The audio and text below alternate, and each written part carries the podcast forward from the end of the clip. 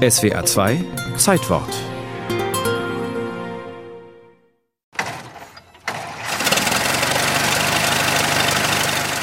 Einen Ford Modell T zu fahren, wäre für den Autofahrer von heute gar nicht so einfach. Es gibt keinen Hebel für den Gang, kein Gaspedal. Rechts, wo das Gaspedal heute sitzt, trat man beim Modell T die Bremse. Geschaltet wurde mit dem linken Pedal. Reindrücken, erster Gang, rauslassen, zweiter Gang. Und in dem blieb man dann auch und fuhr seine Strecke. Fürs Rückwärtsfahren war das mittlere Pedal zuständig und Gas gab man mit einem Hebel am Lenkrad.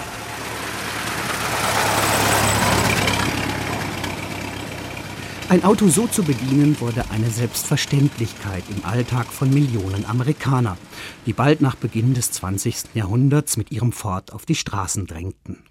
Der Erfolg dieses Wagens steht für die Massenmotorisierung in den USA.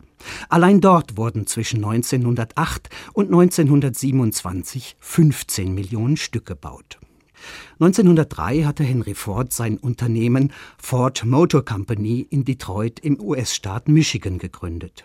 Sein so erfolgreiches Modell T wurde auch Tin Lizzy genannt, Blechliesel, weil Lizzy im Amerikanischen die zuverlässige Dienstmarkt ist.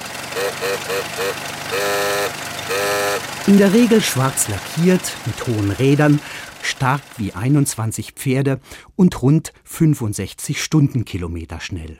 Was machte Tinlisi zu dem Erfolgsauto? Zuallererst war es der für die damaligen Verhältnisse äußerst günstige Preis.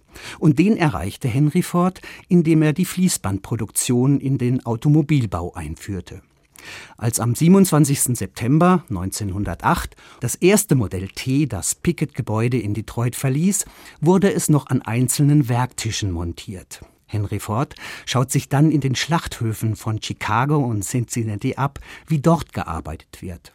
An großen Haken hängend laufen dort die Körper der Rinder und Schweine an einer Endloskette. Jeder Arbeiter führt mit seinem Messer immer nur einen Schnitt aus. 1913 ist es soweit. Ford und seine Ingenieure lassen eine neue Maschine bauen, ein Fließband für den Bau des Modells T.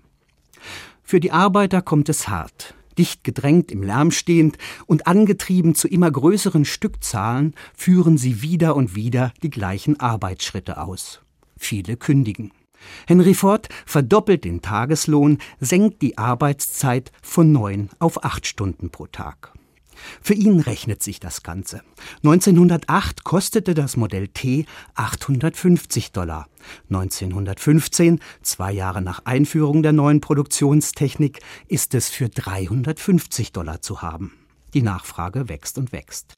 Ford expandiert in den 20er Jahren nach Europa und nach Japan. Die Bauteile der Tin Lizzy müssen passgenau und austauschbar sein, die Ausstattung des Wagens einfach und standardisiert. Henry Ford wird der Satz zugeschrieben, das Modell T sei in jeder beliebigen Farbe erhältlich, solange sie schwarz ist. Doch Vorteile können auch in Nachteile umschlagen. Das Festhalten am immer gleichen Modell, die Schwierigkeiten in der Fließbandproduktion flexibel auf technische Neuerungen zu reagieren, wurde Ford zum Verhängnis. Seit 19 Jahren in der Konstruktion kaum verändert, wurde im Mai 1927 das letzte Modell T in Detroit gebaut. Es war das meistverkaufte Auto der Welt, bis 1972 der VW Käfer diesen Rekord übernahm.